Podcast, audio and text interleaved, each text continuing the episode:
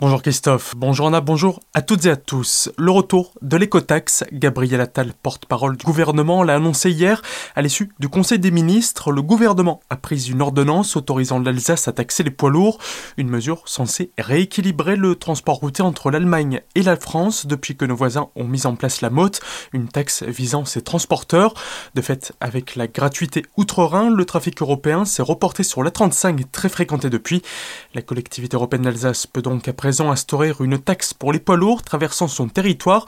Objectif clairement affiché, réduire le trafic routier en Alsace et donc la pollution. Cette taxe sera dépendante de la distance parcourue, du poids des véhicules, de leurs émissions. Une majoration pourra être rajoutée en fonction de la pollution atmosphérique ou sonore de ces poids lourds.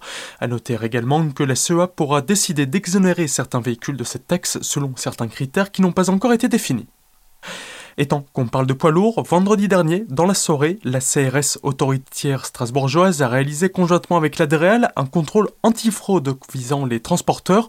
Sur la 35, à hauteur de la sortie Place des Halles, ils ont repéré deux camions espagnols de la même société qui roulaient à une vitesse excessive tout en se suivant sans respecter les distances de sécurité. Lors de leur contrôle, les forces de l'ordre sont tombées sur des stratagèmes très élaborés pour contourner le tachygraphe, un appareil présent sur les poids lourds censé mesurer leur vitesse ainsi que les heures passées sur la route qui sont très encadrés par la loi. Le système de fraude activé grâce à une télécommande cachée dans un oreiller de la couchette permettait de supprimer la limitation de vitesse tout en falsifiant les enregistrements de conduite. Toujours à Strasbourg, quatre interpellations ont eu lieu hier matin dans le cadre d'une enquête portant sur un projet d'attentat. À l'aube, des fonctionnaires de la DGSI, la Direction Générale de la Sécurité Intérieure, ainsi que des policiers du RAID ont arrêté quatre personnes, dont trois mineurs âgés de 16 à 17 ans. Trois arrestations ont eu lieu à Strasbourg, la dernière à Schiltigheim. Tous sont nés en Russie et font partie de la communauté tchétchène. Ils sont soupçonnés d'avoir préparé un projet d'action violente. Leurs auditions devraient permettre aux enquêteurs d'en savoir plus quant à leur motivation ainsi qu'à la nature de leurs intentions. Une décision incompréhensible. Eric Stroman, le maire de Colmar, a écrit à Eric Dupont-Moretti, garde des Sceaux et ministre de la Justice, pour dénoncer une décision incompréhensible, la libération du mineur qui avait agressé trois policiers municipaux colmariens il y a quelques jours. Cette libération prononcée par le procureur de Montbéliard cultive un sentiment d'impunité selon le premier élu colmarien. Les trois fonctionnaires blessés lors de son interpellation se sont vus prescrire plusieurs jours d'ITT pour un doigt cassé, un nez fracturé, des contusions au visage. Eric Stroman demande une réponse pénale et dissuasive contre les personnes ayant commis des agressions contre des policiers ou gendarmes.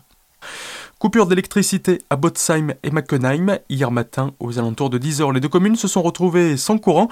Coupure d'électricité conséquente au sectionnement d'un câble souterrain haute tension de 20 000 volts.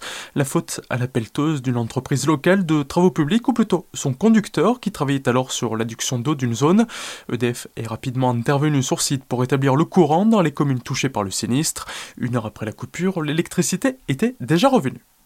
Accident sur la route du col de Salle. Hier après-midi, les pompiers étaient mobilisés suite à un accident impliquant un poids lourd et un véhicule léger. D'autres soldats du feu, vosgiens, étaient également présents sur le lieu de l'accident. Le conducteur de la voiture, légèrement blessé, a été transporté dans un hôpital strasbourgeois. Enfin, la 50e édition du Grand Concours des vins d'Alsace a débuté hier à Colmar. Pour raisons sanitaires exceptionnellement, cet événement n'a pas lieu au parc des expositions comme c'est le cas habituellement, mais à la Maison des Vins. Organisé par le Conseil interprofessionnel des vins d'Alsace, il se déroulera jusqu'au 1er juin. 200 dégustateurs devront donc goûter quelques 950 échantillons de muscat, Riesling, Pinot Gris, Noir, Blanc, Crément d'Alsace ou encore Gewürztraminer. Pour cette édition, une cinquantaine de sociétés vinicoles sont en lice dans ce concours qui décerne des médailles d'or ou d'argent. Et bonne nouvelle, avec le temps, les vins alsaciens gagnent en qualité et deviennent de plus en plus bons et gastronomiques.